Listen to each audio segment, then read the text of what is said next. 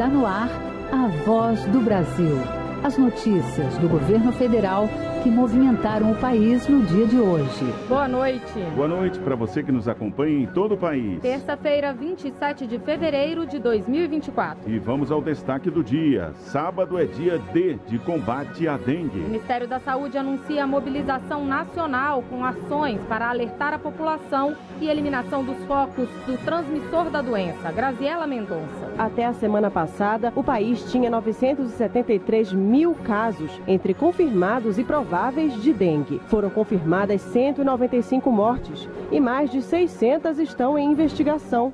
Você também vai ouvir na Voz do Brasil. Garantir que depósitos do FGTS cheguem às contas dos trabalhadores de forma ágil e descomplicada. Novo sistema de recolhimento do fundo, o FGTS Digital, começa na sexta-feira. Envio de satélites ao espaço e impactos no setor de tecnologia, em oportunidades de negócios e na vida dos brasileiros. Temas da entrevista com o presidente da Agência Espacial Brasileira, Marco Antônio Chamon.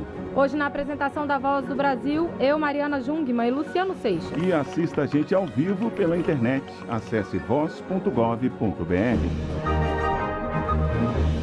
A gente começa essa edição falando de um assunto bastante promissor para o mundo, a área espacial. São foguetes, satélites, inovações e conhecimentos que refletem para a gente também que está em, aqui em terra firme. E nesse mês de fevereiro, a agência que regula esse setor aqui no Brasil completa 30 anos. E para falar sobre esse assunto, está aqui com a gente no estúdio o presidente da Agência Espacial Brasileira, Marco Antônio Chamon. Boa noite, seja bem-vindo, presidente. Boa noite, Mariana. Boa noite, Luciano, ouvintes, telespectadores. Bom, o desenvolvimento e a tecnologia que são usados no Programa Espacial Brasileiro trazem impactos na vida da população. O senhor poderia falar sobre esses impactos, como, por exemplo, na agricultura, na previsão do tempo, nos estudos sobre as mudanças do clima? É, o programa espacial no mundo e no Brasil, ele permeia todas as atividades da sociedade brasileira, da sociedade de uma forma geral. A gente não imagina isso, vive normalmente sem isso, mas isso é verdade. Desde é, coisas bastante triviais do nosso dia a dia, para você usar um aplicativo de transporte você está usando o espaço, porque você precisa de GPS. Para você saber se vai fazer o churrasco no final de semana, você usa meteorologia, e isso hoje em dia não se faz sem o uso de satélites, até coisas mais sofisticadas e menos visíveis, talvez, mas muito importantes. Por exemplo, o monitoramento do desmatamento da Amazônia é feito a partir de satélites, e nesse caso, com imagens de satélites que são brasileiros. Agora, presidente, a Agência Espacial Brasileira tem uma parceria antiga já com, com a China, né, de mais de 35 anos, que permite aí uma troca de tecnologias e a produção conjunta de satélites. É o programa Satélite Sino Brasileiro de Recursos Terrestres. Como é que é? Os dois países já estão trabalhando, parece que no sexto satélite, tô certa? Em que pé está esse programa? Nós estamos trabalhando, sim, nós retomamos vários trabalhos com, com a China e já há é, estudos avançados para o desenvolvimento de, uma, de um novo satélite dessa série, que já é antiga, tem esses 35 anos. Nós vamos fazer um satélite é, diferente daqueles que foram feitos no passado, dessa vez é um satélite baseado em tecnologia radar. Ela tem uma série de vantagens, ela complementa os satélites ópticos que tiram fotografias é, usuais, né? e o, o, ele permite imagens, inclusive eh, em tempo chuvoso e através das nuvens, que é uma coisa que atrapalha os satélites ópticos. Então, sim, nós estamos trabalhando com chineses, vai haver um novo satélite. Uh, a data de lançamento, eu não deveria dizer isso daqui porque fica como promessa, vocês vão me cobrar depois, mas é 2028. Então, nós deveremos ter um novo satélite em parceria com os chineses. Sim. Agora, esse, esse satélite mais preciso, que consegue ver mesmo com tempo chuvoso, por exemplo, pode ser usado para um monitoramento mais preciso de desmatamento, por exemplo? Ele pode ser usado combinado com é, o que nós pretendemos, combinado com os satélites óticos que já existem, eles se complementam e a gente consegue avançar, se tornar mais preciso e mais tempestivo, ou seja, melhor é, no momento, né, pegar o momento do, do desmatamento de forma mais precisa. Além de ter outras aplicações, ele não serve apenas para vegetação, mas essa é a principal aplicação dele. Falamos da parceria com a China, o Brasil também tem parceria com a Argentina nesse aspecto, né? nessa claro. questão do satélite, o satélite Sabiamar, para recolher imagens e informações do oceano. O senhor pode falar um pouco sobre isso? Perfeito. Esse é, é um, é um, projeto que foi retomado no começo do ano passado, quando o presidente Lula esteve na Argentina. É um satélite, na realidade são dois satélites, aí o modelo é um pouco diferente. Com a China, cada um faz metade, digamos assim, do satélite. Esse aqui são dois satélites, a Argentina faz um satélite, nós fazemos o outro, trocamos informações dos, dos dois satélites e a operação dos dois satélites é possível nos dois países. Então, é, é um satélite que pretende estudar as questões de oceano, as questões costeiras, as questões de é, é, águas internas. Só para lembrar, tanto satélites radar quanto esse tipo de satélites podem também ser utilizados em aplicações, por exemplo, como aquele derramamento de óleo que nós vivemos no passado e que podem ser melhor monitorados se nós dispusermos dessas tecnologias. Presidente, vamos falar um pouquinho sobre foguetes. no ano passado, o Brasil lançou na base de Alcântara, no Maranhão, um foguete com carga 100% brasileira. Existe previsão de lançamento de novos foguetes a partir de Alcântara, enfim, a, a, direto daqui do Brasil? Sim, é, para este ano. Nós temos previstos pelo menos dois lançamentos, eu digo pelo menos porque existem algumas negociações em curso, mas pelo menos dois lançamentos este ano. Um deles é um foguete nosso, brasileiro, mas é um foguete menor. Ele sai da Barreira do Inferno, do centro de lançamento da Barreira do Inferno, que aí fica no Rio Grande do Norte, tá certo? E ele deve ocorrer este ano também. Mas ele é um foguete menor, mesmo porque a, a, a região no, em torno de Natal e Parnamirim, onde fica a base, ela cresceu, a, a população, então você não pode lançar foguetes muito grandes. Mas temos esse lançamento, sim. E do centro de lançamento de Alcântara, haverá um outro lançamento da empresa sul-coreana, Inospace, o, e com uma carga brasileira a bordo. Bom, presidente, vamos falar agora com os jovens que estão nos ouvindo. Quem se interessa pelo Programa Espacial Brasileiro, a agência tem algum projeto para estimular esse conhecimento? Sim, a gente tem. É, vocês são parte dele. Quando, quando eu dou visibilidade à, à, à Agência Espacial Brasileira, ao Programa Espacial Brasileiro, por meio, e agradeço muito, de uma presença aqui, isso já estimula o conhecimento do programa. Mas mais especificamente, é, nós temos um programa já antigo e de muito sucesso chamado AEB Escola.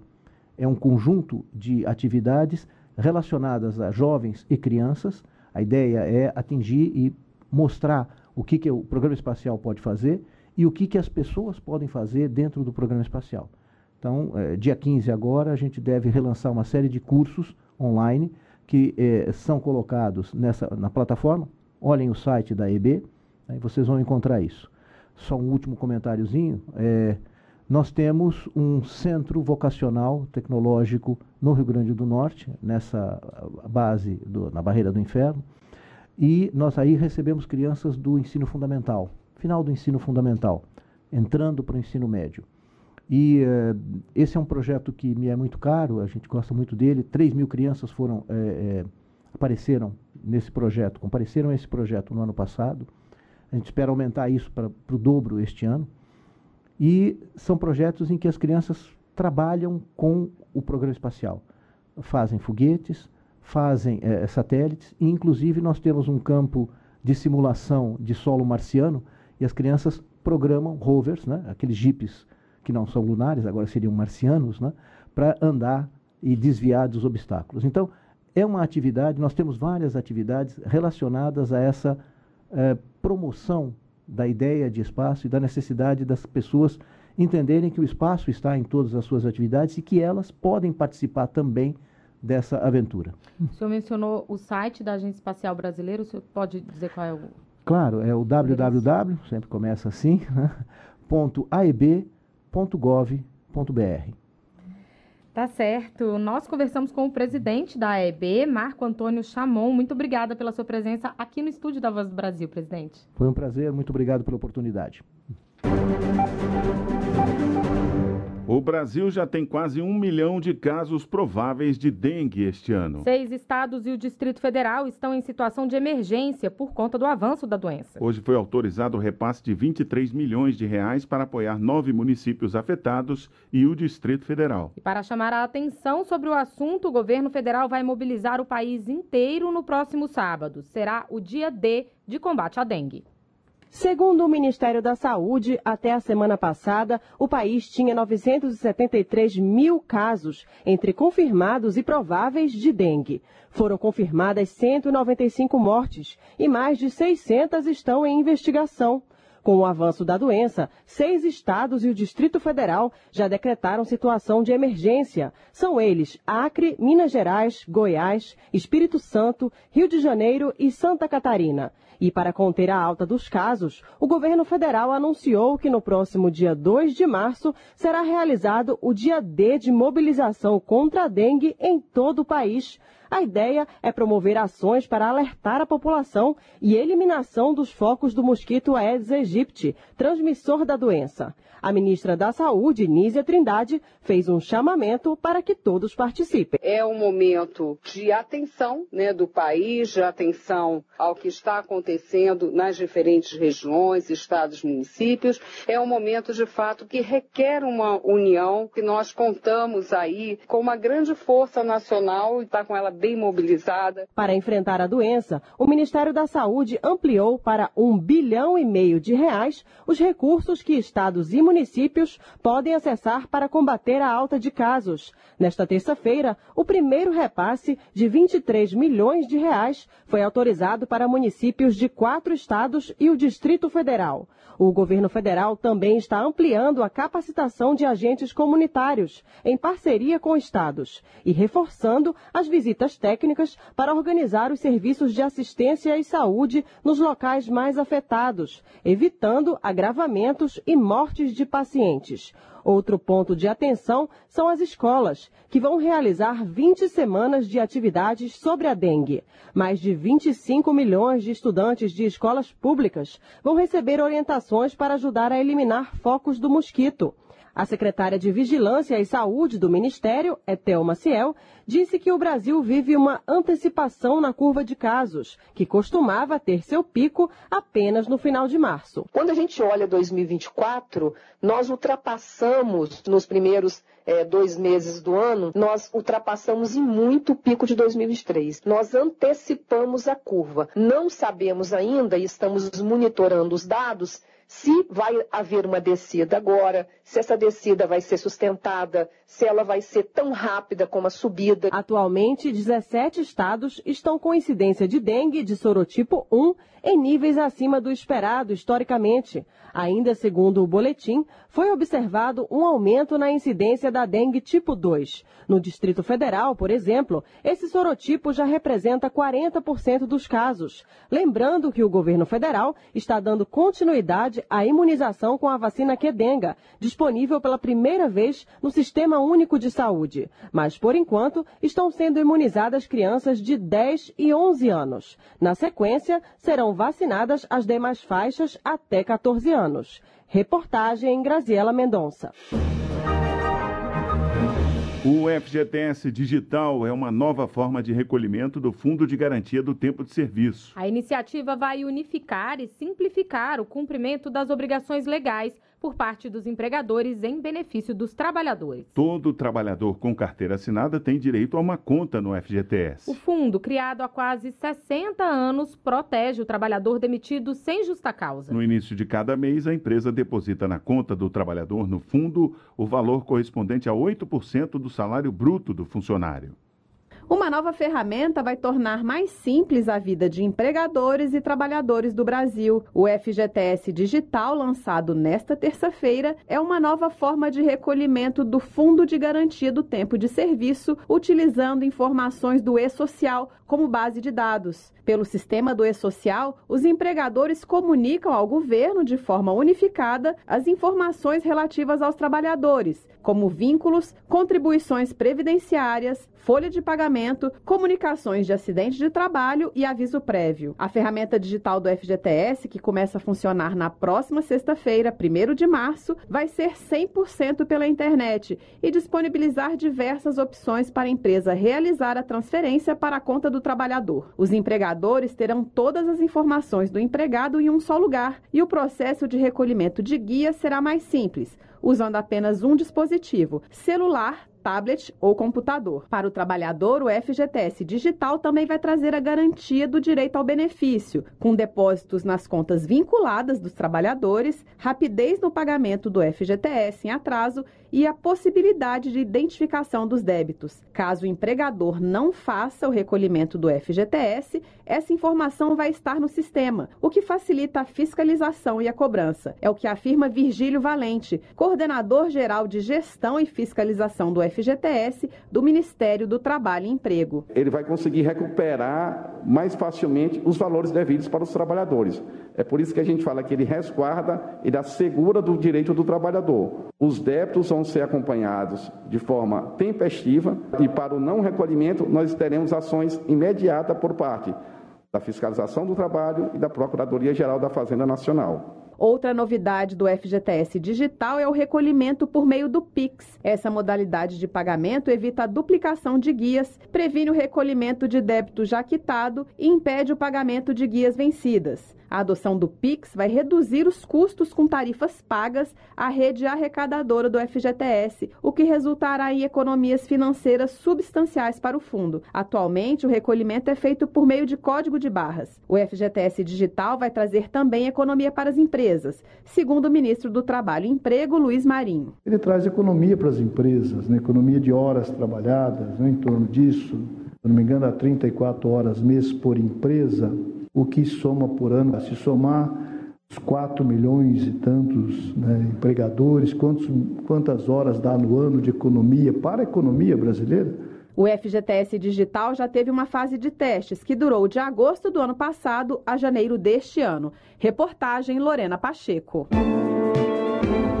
O Comunica BR tem cada vez mais informação sobre o que o governo federal está fazendo em cada estado e município do país. E fevereiro já começou com uma nova atualização. Agora você escolhe primeiro se quer ver os dados da sua cidade, estado ou do Brasil todo. Depois escolhe se quer cada informação separada ou todas juntas com um resumo dos diversos programas. Ah, e ainda tem a opção de acessar um relatório completo com todas as ações. O ministro da Secretaria de Comunicação Social, Paulo Pimenta, garante que agora também ficou mais fácil compartilhar os dados com quem você quiser. Você clica em cima da informação, ela gera um card direto e você pode mandar pelo WhatsApp, inclusive para o grupo da família. Você que está nos ouvindo agora, clica aí no Google Comunica BR e com certeza você vai ter acesso a essa plataforma. Não precisa fazer nenhum cadastro ou login para acessar, hein? Ficou com alguma dúvida? Clique no botão Fale Conosco e mande sua mensagem para o Comunica BR. Governo Federal, União e Reconstrução. Brasil conta com o apoio dos países ricos para reduzir os efeitos do aquecimento global e garantir a produção de alimentos. A posição foi declarada pela ministra do Meio Ambiente e Mudança do Clima, Marina Silva, em encontro com a secretária do Tesouro dos Estados Unidos, Janet Yellen. O encontro em São Paulo, promovido pela Câmara Americana de Comércio, discutiu as, contribuição, as contribuições dos dois países para o chamado desenvolvimento sustentável, que alia crescimento econômico e proteção ao meio ambiente. A ministra do Meio Ambiente e Mudança do Clima, Marina Silva, disse no encontro que países desenvolvidos devem fazer mais para conter o aquecimento global. A ministra lembrou que os Estados Unidos são os maiores emissores de carbono na atmosfera depois da China. O Brasil ocupa a sexta posição por conta do desmatamento, mas ressaltou que o Brasil quer liderar a transição energética pelo exemplo e que assumiu um grande desafio de zerar o desmatamento até 2030. Somos capazes de reduzir o desmatamento em 50%, evitando lançar na atmosfera cerca de 250 milhões de toneladas de CO2. E o compromisso do presidente Lula é de desmatamento zero em todos os biomas até 2030. A ministra afirmou que os investimentos para combater as mudanças climáticas precisam ser feitos de modo a combater as desigualdades. Marina Silva disse que o Brasil pode garantir a segurança alimentar mundial, mas que para isso os países precisam se comprometer com a redução do aquecimento global. O Brasil é um país que pode ajudar nessa equação. Como disse anteriormente, desde que né, o mundo reduza as suas emissões de combustível fóssil, nós também façamos o dever de casa.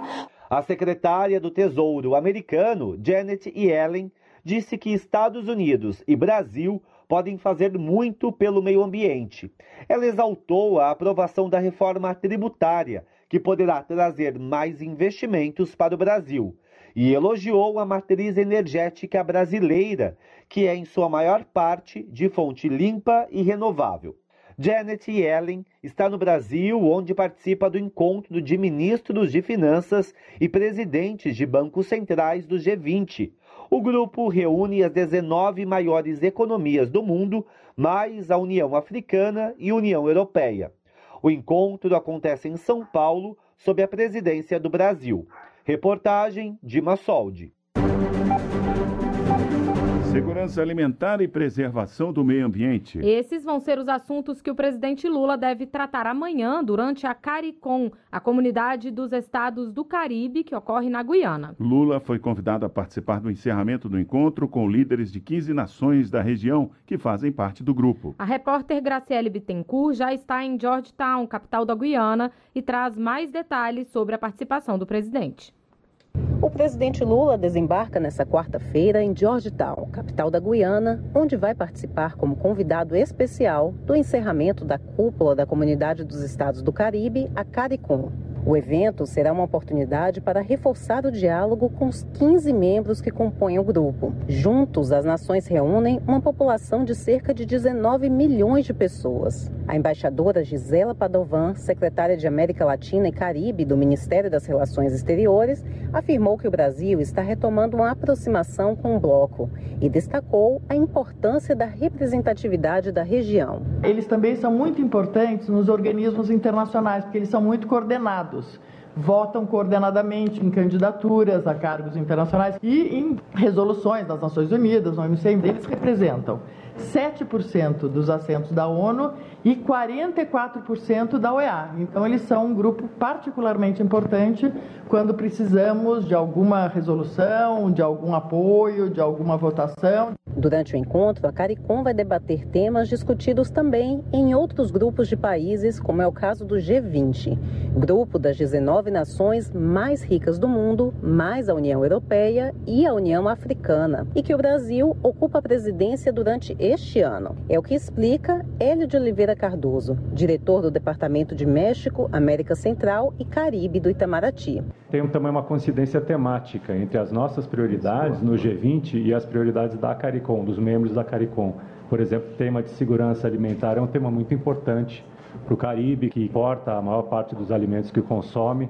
Tem a questão também da mudança climática, do desenvolvimento sustentável, uma região muito vulnerável aos efeitos da, da, da mudança, das mudanças climáticas e, é, e, essas são duas prioridades que, é, da nossa presidência do G20. Aliás, o presidente Lula foi convidado pelo atual presidente da CARICOM, presidente Ali da Guiana, a falar sobre esses temas. Na agenda de Lula também está prevista uma reunião com o presidente do país que está sediando o encontro, Irfan Ali. A Guiana compartilha 1.605 quilômetros de fronteira com o Brasil e nos últimos três anos ela encontrou novas reservas de gás e petróleo, que trouxeram uma nova realidade econômica. O crescimento financeiro do país chegou a dobrar e, de acordo com Itamaraty, o comércio do Brasil com o país vizinho teve um aumento de mil por cento. Foi aí que a Bianca enxergou uma oportunidade de negócio. Nós viemos empreender na área da agricultura, hortifruti grangeiros.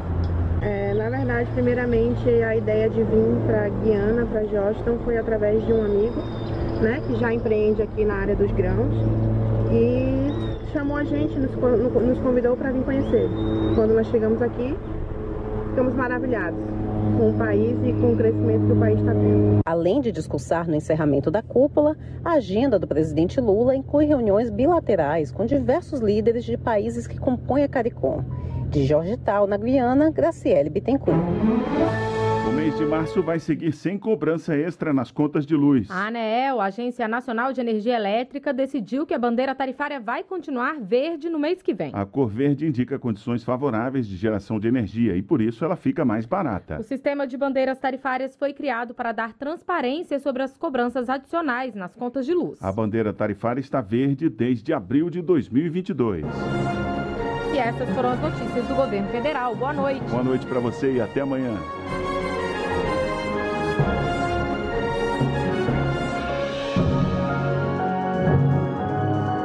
Voz do Brasil. Governo Federal.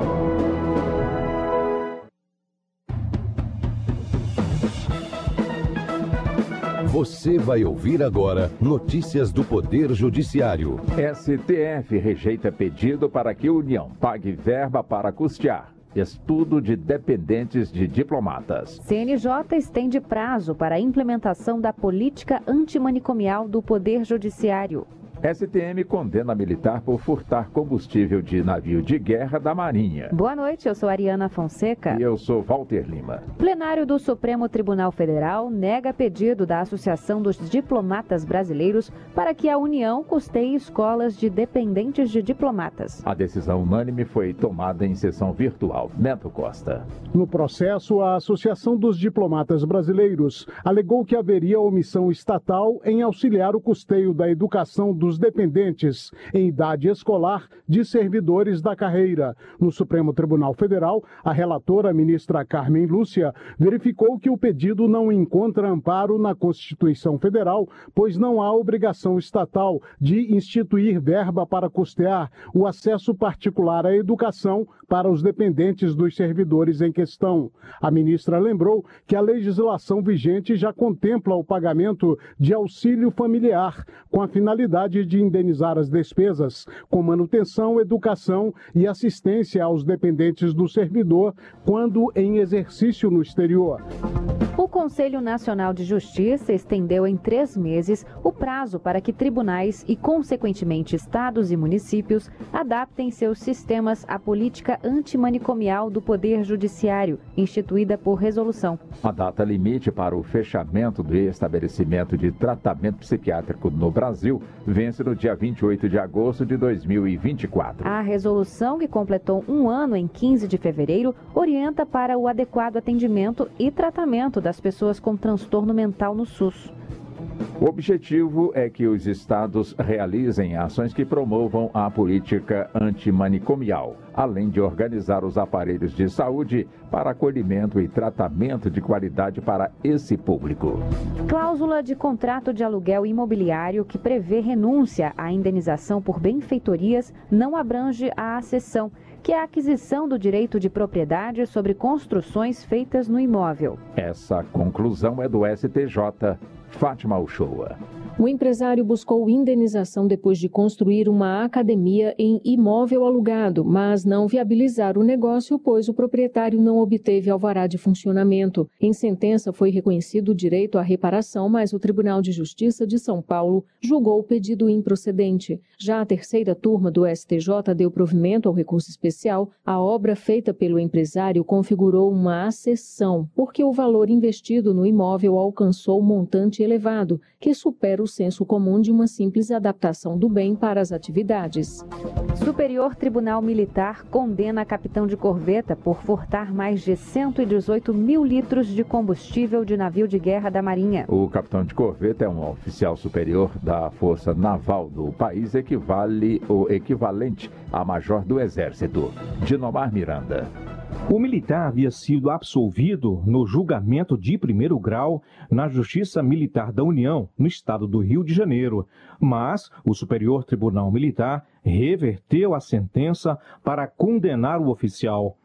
De acordo com o processo, o navio estava atracado na ilha de Mocanguê, em Niterói, quando caminhões-tanques de uma empresa privada retiraram o combustível, apresentando-o como resíduos oleosos. Os prejuízos aos cofres públicos foram superiores a 700 mil reais.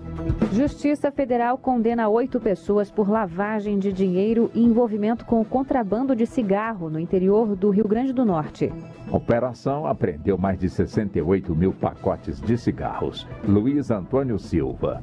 De acordo com a denúncia do Ministério Público Federal, o grupo utilizava mais de 88 contas bancárias para lavar o dinheiro vindo do contrabando e movimentaram cerca de 245 milhões de reais. Uma empresa registrada no nome de um dos líderes da organização movimentou cerca de 80 milhões em pouco mais de um ano. O caso chegou à justiça após investigações da Operação Smoke Hot, deflagrada em 2020.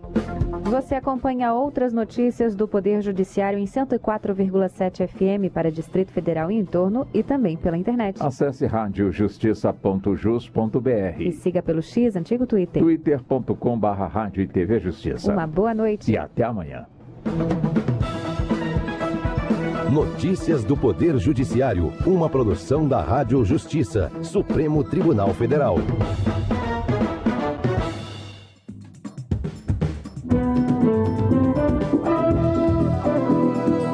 Está no ar o Jornal do Senado. Eu sou Paula Groba e estes são os destaques de hoje do Jornal do Senado que começa agora. Comissão aprova marco legal para jogos eletrônicos. Vai à sanção projeto que estimula a modernização da agricultura familiar. Governo anuncia envio de projeto para reestruturar carreira de policiais penitenciários.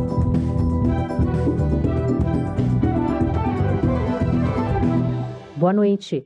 O governo vai enviar ao Congresso um projeto de reestruturação da carreira de policiais penitenciários após a fuga no presídio de segurança máxima em Mossoró há duas semanas. A informação foi adiantada pelo senador Sérgio Moro depois de uma reunião fechada na Comissão de Segurança Pública com o secretário nacional de Políticas Penais, André Garcia. A repórter Marcela Cunha tem os detalhes. Os senadores da Comissão de Segurança Pública ouviram as explicações do novo secretário nacional de Políticas Penais, André Garcia, sobre a fuga de dois detentos do presídio de Mossoró. De acordo com o senador Sérgio Moro, do União do Paraná, que solicitou a reunião, houve uma série de falhas sucessivas que permitiram a fuga. Houve indagações, as câmeras falharem, né, ter câmeras queimadas, apagadas, é algo que acontece. Então, nenhum equipamento dura para sempre. A, a, grande questão, assim, por que, que não foi remediado, por que, que não foi reposto, né?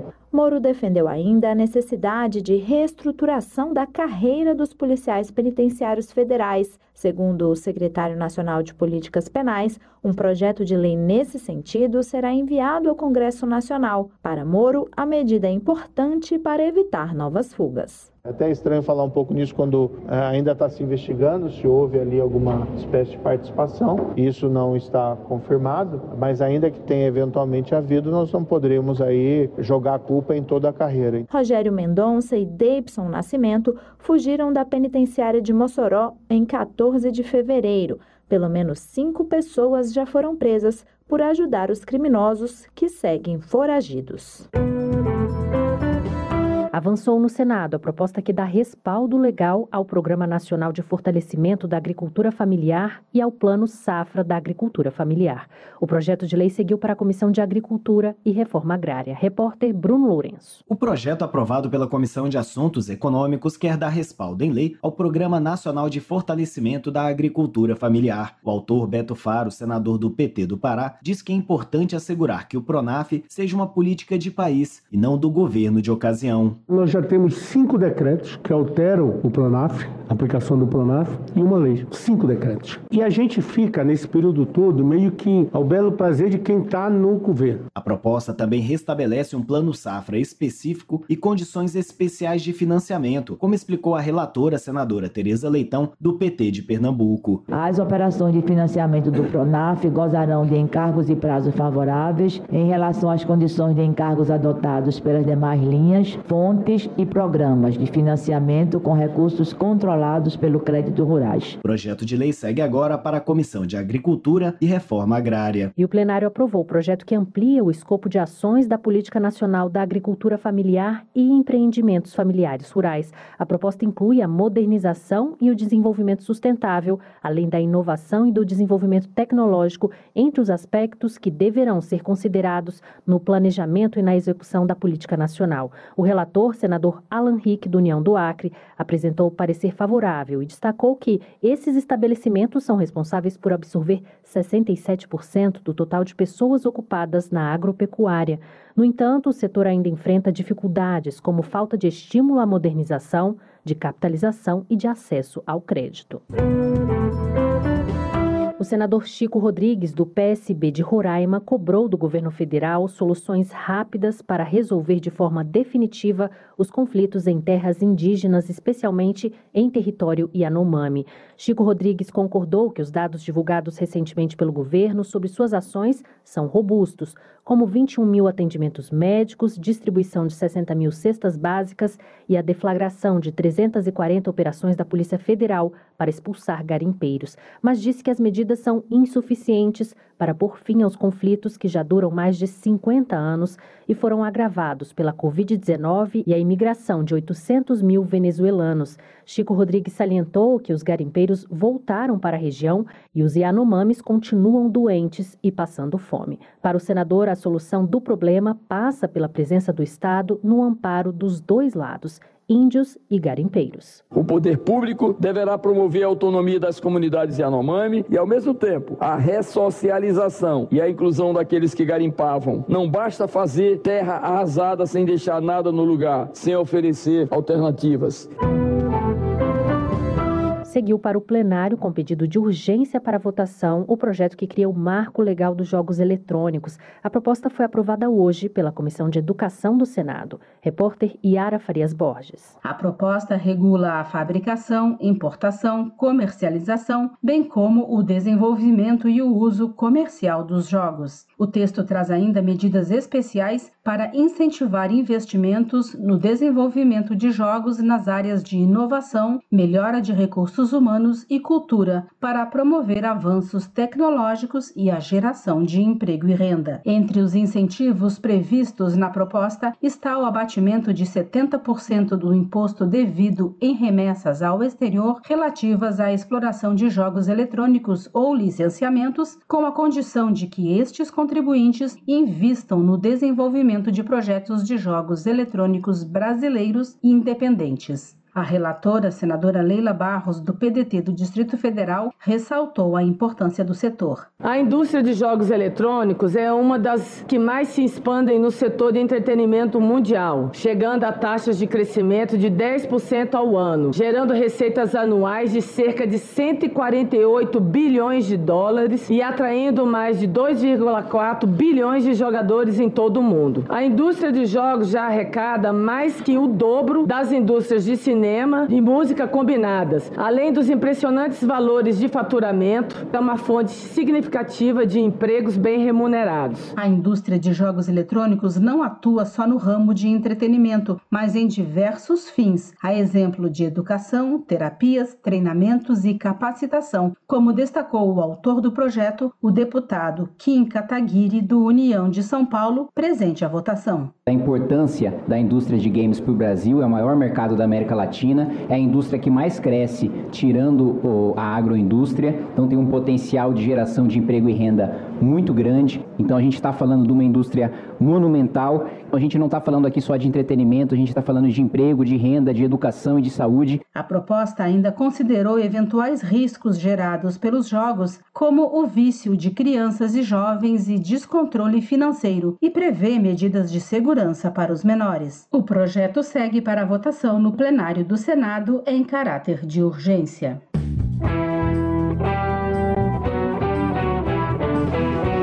A CPI da Braskem vai realizar diligências em Maceió e audiência com técnicos sobre as consequências da exploração de salgema em Alagoas. A comissão aprovou nesta terça-feira o plano de ações da CPI. Senadores também pediram informações sobre os acordos considerados desfavoráveis para os donos de mais de 15 mil imóveis desocupados após as rachaduras e afundamento de solo. Repórter Érica Christian. O relator, Rogério Carvalho, do PT de Sergipe, explicou que a CPI vai analisar a atuação da Braskem e de suas antecessoras ao longo dos mais de 40 anos de mineração na cidade, mas ressaltou que a prioridade da CPI é revisar os acordos feitos pela Braskem com os mais de 15 mil proprietários dos imóveis abandonados. A Braskem firmou com moradores atingidos pelo afundamento dos cinco bairros em Maceió acordos de indenização que contém cláusulas questionáveis e que parecem indicar a blindagem da empresa. A CPI pediu a Braskem cópias dos acordos firmados, assim como relatórios da Defensoria Pública e do Ministério Público sobre essas negociações.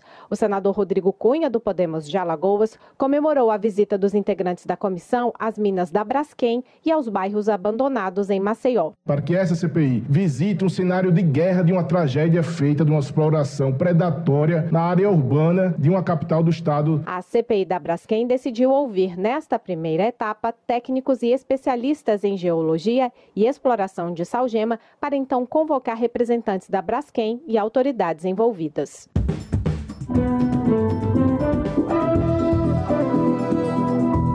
Com trabalhos técnicos de Eliseu Caires, o Jornal do Senado fica por aqui. Acompanhe agora as notícias da Câmara dos Deputados. Boa noite e até amanhã.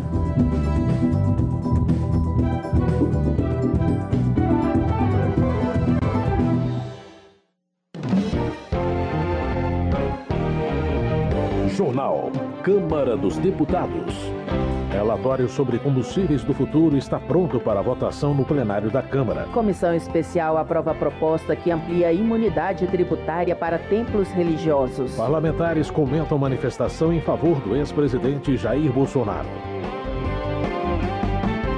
Boa noite. Apoiadores do ex-presidente Jair Bolsonaro participaram de manifestação na Avenida Paulista no último domingo. O ato em favor de Bolsonaro repercutiu no plenário da Câmara. Pastor Marco Feliciano, do PL de São Paulo, celebra o grande público presente, afirmando que, segundo a Polícia Civil, mais de 750 mil pessoas compareceram ao evento. Ele acusa a grande imprensa de não dar o devido destaque à manifestação, afirmando que parte dos meios de comunicação ainda insiste em perseguir o pastor Silas Malafaia, um dos idealizadores do evento. Já pastor Henrique Vieira, do pessoal do Rio de Janeiro, acusa Silas Malafaia de ter um projeto de poder que atropela o Estado laico e de tratar os fiéis como ignorantes. O parlamentar afirma que Malafaia desvirtua o propósito da fé, desconsiderando a diversidade de pensamento no campo religioso ao usar dinheiro da igreja para financiar atos desse tipo. Por sua vez, Gilvanda Federal, do PL do Espírito Santo, afirma que a manifestação em defesa do ex-presidente Jair Bolsonaro foi um sucesso.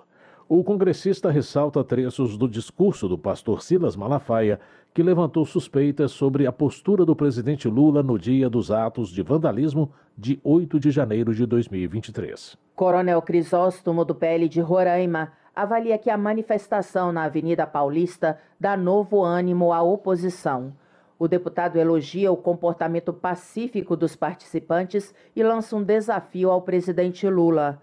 Ele afirma que se o atual mandatário do país convocasse um ato, em vez de pautas em defesa da família, seus apoiadores reivindicariam a legalização do aborto e a descriminalização das drogas. Mas, na opinião de Jandira Fegali, do PCdoB do Rio de Janeiro, o ato na Avenida Paulista demonstra que o sentimento do golpismo ainda não acabou. Ela avalia que o ex-presidente Jair Bolsonaro produziu provas contra si quando revelou conhecer a minuta que estabelecia o estado de sítio no país. A deputada reitera que a manifestação não vai impedir a Polícia Federal e a Suprema Corte de investigar e condenar os que atacaram a democracia. Para Luiz Lima, do PL do Rio de Janeiro, o grande número de participantes no ato da Avenida Paulista prova que ainda há um grande engajamento dos apoiadores de Jair Bolsonaro e, ao mesmo tempo, um desconhecimento da base do governo sobre o poder político do ex-presidente. O deputado também desafia Lula a levar milhares de pessoas às ruas para defender as pautas tradicionais da esquerda. Saúde. Os agentes comunitários de saúde e de combate a endemias podem ganhar um regime especial de aposentadoria. A repórter Paula Moraes traz mais detalhes sobre a proposta de emenda à Constituição que tramita na Câmara sobre o tema. A Câmara analisa uma proposta que estabelece aposentadoria especial para agentes comunitários de saúde e agentes de endemias. Esses profissionais têm uma atuação relevante no combate à dengue. O país se aproxima de um milhão de casos prováveis da doença e contabiliza quase 200 mortes confirmadas e mais de 600 em investigação. O médico infectologista José Davi Urbaez Brito, presidente da Sociedade de Infectologia de Brasília, aponta os principais problemas que têm contribuído para a epidemia de dengue, inclusive a falta desses profissionais. Tem situações da ordem de organização dos serviços, carência de eh, os importantes componentes como são o, pessoal que, que, se dedica à visitação das casas, que são os agentes comunitários de saúde, as equipes estão bastante desfalcadas. Você tem problemas muito importantes na parte de vigilância epidemiológica. E, finalmente, um regime chuvoso que também veio junto com alterações climáticas de eh, temperatura que promovem uma proliferação intensa do vetor.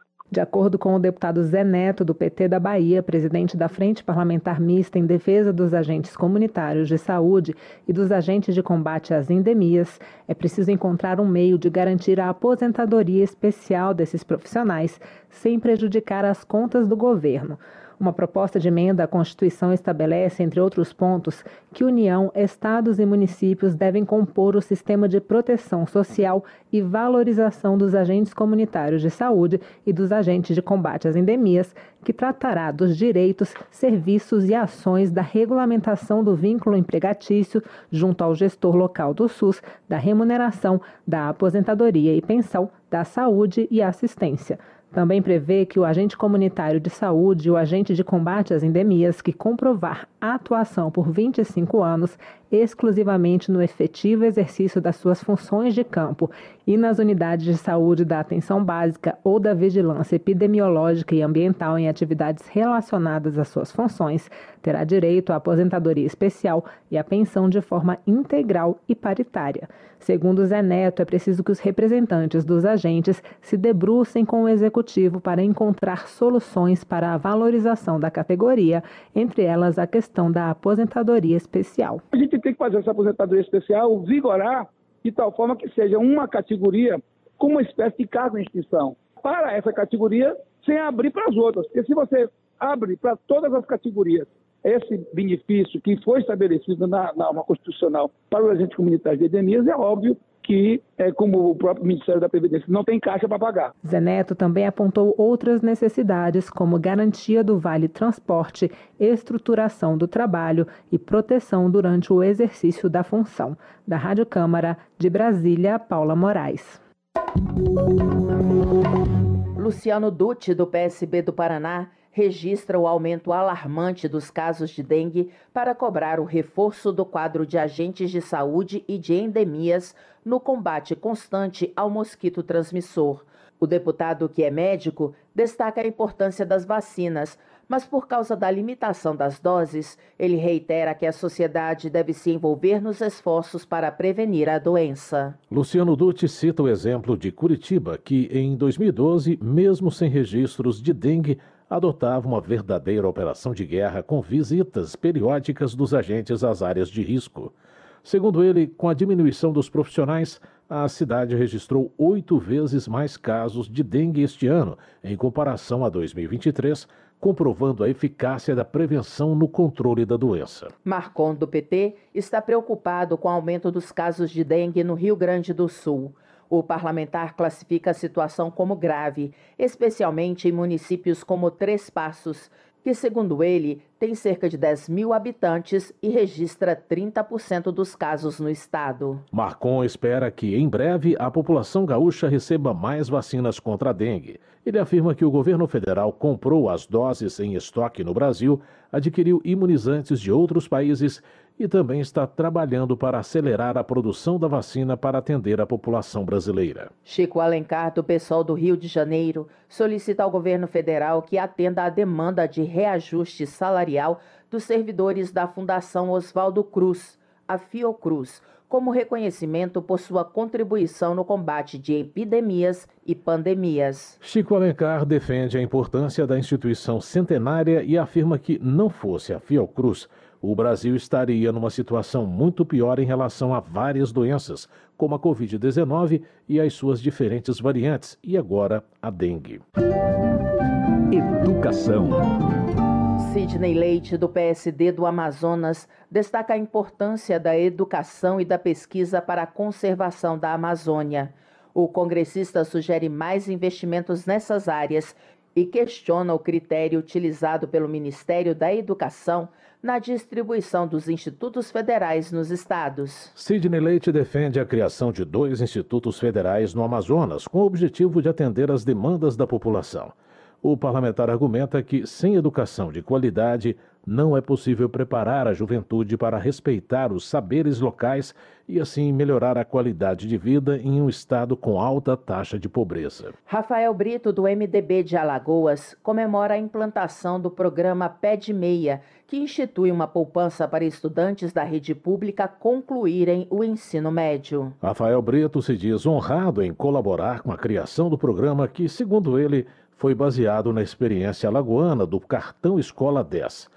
O deputado entende que o pé de meia representa o melhor investimento para o futuro do país. Comissões. Depois de ter sido aprovada na comissão especial nesta terça-feira, a PEC que amplia a imunidade tributária de templos religiosos será discutida e votada no plenário da Câmara. A reportagem é de Maria Neves. A comissão especial destinada a analisar a proposta de emenda à Constituição que amplia a isenção de impostos para igrejas aprovou o texto do relator, deputado Dr. Fernando Máximo, do União de Rondônia. A proposta proíbe a cobrança de tributos sobre bens ou serviços necessários à formação do patrimônio, à geração de renda e à prestação de serviços de todas as religiões. O texto ainda prevê expressamente que também não podem ser tributadas as organizações assistenciais e beneficentes ligadas a confissões religiosas. Atualmente, a Constituição já proíbe o poder público de cobrar impostos de igrejas. No entanto, a imunidade tributária vale somente para o patrimônio, a renda e os serviços relacionados com as finalidades essenciais das entidades. Não podem ser isentos, por exemplo, os salários dos pastores. Na opinião do deputado doutor Fernando Máximo, o aumento da receita das igrejas com não pagamento de impostos vai permitir que elas ampliem a prestação de serviços à comunidade. As igrejas estão tirando pessoas do crime, tirando pessoas das drogas, do álcool, da depressão, do suicídio, estão trazendo paz para o nosso país. Essas igrejas, esses templos, essas religiões todas trabalham e conseguem resgatar esses cidadãos, trazendo para a sociedade de volta, trazendo para o trabalho, evitando o crime, fortalecendo a família, dando mais mais anos de vida economizando para o Estado. Trazer um pouquinho mais de dinheiro para os templos, para as religiões, para as instituições filantrópicas poderem usar esse dinheiro salvando mais vida. Fernando Máximo explica que a imunidade tributária de igrejas existe no Brasil desde a Constituição de 1946. Daquele período até a promulgação da Constituição atual, o benefício era integral, não apenas para atividades relacionadas com as finalidades essenciais dos templos. Foi a Constituição de 1988 que fez essa restrição, que a PEC aprovada revoga mais uma vez. Na opinião do autor da proposta, o deputado Marcelo Crivella, do Republicanos Fluminense, a isenção é justa porque os fiéis já pagam impostos sobre suas rendas. Igreja forte é crime fraco, igreja forte é pátria forte, é família forte, são nossas tradições e nossos valores vivos na alma e no coração do povo brasileiro, não podem sofrer esse prejuízo, porque quem sustenta as igrejas são os membros, são os fiéis, que já pagamos impostos sobre a nossa renda, sobre tudo que consumimos e sobre patrimônio. O texto apresentado por Marcelo Crivella estendia aos partidos políticos a mesma ampliação do benefício tributário concedida a igrejas. No entanto, essa parte foi retirada pelo relator. A proposta ainda terá de ser votada em dois turnos pelo plenário da Câmara. Para ser aprovada, precisa do voto favorável de pelo menos 308 oito deputados em cada votação. Da Rádio Câmara de Brasília, Maria Neves. Relações Exteriores. Na opinião de Vicentinho do PT de São Paulo, o presidente Lula está correto ao expressar sua indignação contra a violência imposta ao povo palestino pelo governo de Israel e precisa do apoio de todos os que se solidarizam com a dor das vítimas da faixa de Gaza. De acordo com o deputado, as críticas feitas por Lula despertaram outras vozes pelo mundo para pedir o fim da guerra. Alexandre Lindemeyer, do PT Gaúcho, defende a libertação imediata de israelenses mantidos em cativeiro, mas repudia o ataque do governo sionista aos palestinos. Ele entende que o cessar-fogo é um imperativo moral para que a construção da paz não se faça apenas sobre escombros. O deputado também critica o uso do sofrimento causado aos palestinos como arma político-eleitoral de forças de direita e ultradireita. Já Adriana Ventura, do Novo de São Paulo, critica a postura do presidente Lula em relação ao conflito entre Israel e a faixa de Gaza, acusando-o de defender terroristas. Para a deputada, Lula causa constrangimento internacional ao fazer comparações inadequadas entre o governo israelense e o regime nazista de Hitler. Na visão dela, o foco principal do governo deveria ser cuidar dos problemas internos do Brasil. Segurança Pública. Delegado Fábio Costa, do PP de Alagoas, alerta para a persistência da exploração e abuso sexual de crianças na ilha de Marajó, no Pará. O deputado ressalta a ineficácia das autoridades no combate ao crime, apesar de várias denúncias e investigações sobre o assunto. Delegado Fábio Costa pede que o ministro dos Direitos Humanos, Silvio Almeida, desvie sua atenção de questões menos urgentes e passe a focar na comercialização de crianças na ilha de Marajó. O parlamentar também cobra a participação do Ministério Público. Ivan Valente, do Pessoal de São Paulo, critica as operações da Polícia Militar na Baixada Santista que resultaram na morte de 60 pessoas. Ele cita editorial do jornal O Estado de São Paulo, afirmando que policiais que se desviam das leis e agem com violência deixam de ser policiais e passam a ser bandidos. Ivan Valente denuncia que policiais militares do estado de São Paulo estão destruindo câmeras de vigilância e deixando de usar câmeras corporais com o objetivo de intimidar testemunhas e de dificultar possíveis investigações sobre violação dos direitos humanos. Trabalho. João Daniel, do PT de Sergipe, denuncia casos de abusos e desrespeito às leis trabalhistas. O parlamentar cita como exemplo um trabalhador que colocou fim à própria vida depois de ter sido demitido e outro que foi assassinado após denunciar abusos da empresa. Para João Daniel, a persistência de práticas degradantes no campo e na cidade reforça a necessidade de manter a luta em prol da dignidade dos trabalhadores. Ele ressalta ainda a importância do respeito à legislação e do reforço das instituições comprometidas com a garantia dos direitos e a proteção dos trabalhadores. Economia. A Câmara deve votar em breve a proposta que estabelece um marco legal para os biocombustíveis no Brasil. O projeto, conhecido como Combustíveis do Futuro, amplia a adição de etanol na gasolina e pode gerar investimentos de 200 bilhões de dólares. A reportagem é de Silvia Munhato. O relatório do deputado Arnaldo Jardim, do Cidadania de São Paulo, para seis projetos que tratam dos combustíveis do futuro, estabelece que a mistura do etanol na gasolina poderá chegar a 35% se houver viabilidade técnica. Hoje é de 27,5%. Também permite que a mistura do biodiesel no diesel comum saia dos atuais 15% para até 25% a partir de 2031. Jardim diz que se baseou no projeto enviado pelo Executivo em 2023, que já falava em aumento do biodiesel no diesel para 20% até 2030. Em relação ao etanol, o percentual máximo fixado pelo governo era de 30%. O relator diz que o texto deve ser analisado em breve pelo plenário da Câmara e que deve alavancar muitos investimentos no país. Uma estimativa que nos foi trazida é que esse conjunto de mudanças que nós estamos fazendo pode significar um investimento de largada na somatória de 200 bilhões de dólares. O projeto em análise também prevê a criação de um Programa Nacional de Combustível Sustentável de Aviação. Segundo Arnaldo Jardim, como aconteceu com etanol e com biodiesel, este novo tipo de combustível, conhecido como SAF, vai se tornar competitivo gradualmente. Realmente o SAF, num primeiro momento, ele vai custar mais do que o querosene de aviação. Mas o que ele faz de cadeia, o que ele faz de ganho ambiental, até porque essa é uma exigência mundial, não é o Brasil que está inventando isso. A Europa já está praticando isso, os Estados Unidos também. O avião que sai daqui pousa lá. Não dá para trocar de combustível no meio do caminho. Terá que ter um padrão e vem com o padrão. Mas nós estamos muito confiantes de que, se na largada tem um custo adicional, depois você ganha. Isso tem sido a experiência com energia renovável. Pelo programa, as companhias aéreas deverão reduzir em 1% as emissões de gases de efeito estufa a partir de 2027, alcançando 10% em 2037. O projeto traz ainda um marco legal para a atividade de captura e estocagem de dióxido de carbono. A Agência Nacional de Petróleo, Gás Natural e Biocombustíveis vai fornecer às empresas dados geológicos para identificar as áreas com potencial para estocagem do gás. Da Rádio Câmara de Brasília, Silvia Minhato. Termina aqui o Jornal Câmara dos Deputados, com trabalhos técnicos de Everson Urani, apresentação de Luciana Vieira e José Carlos Andrade. Uma ótima noite para você. A Voz do Brasil retorna amanhã. Uma boa noite.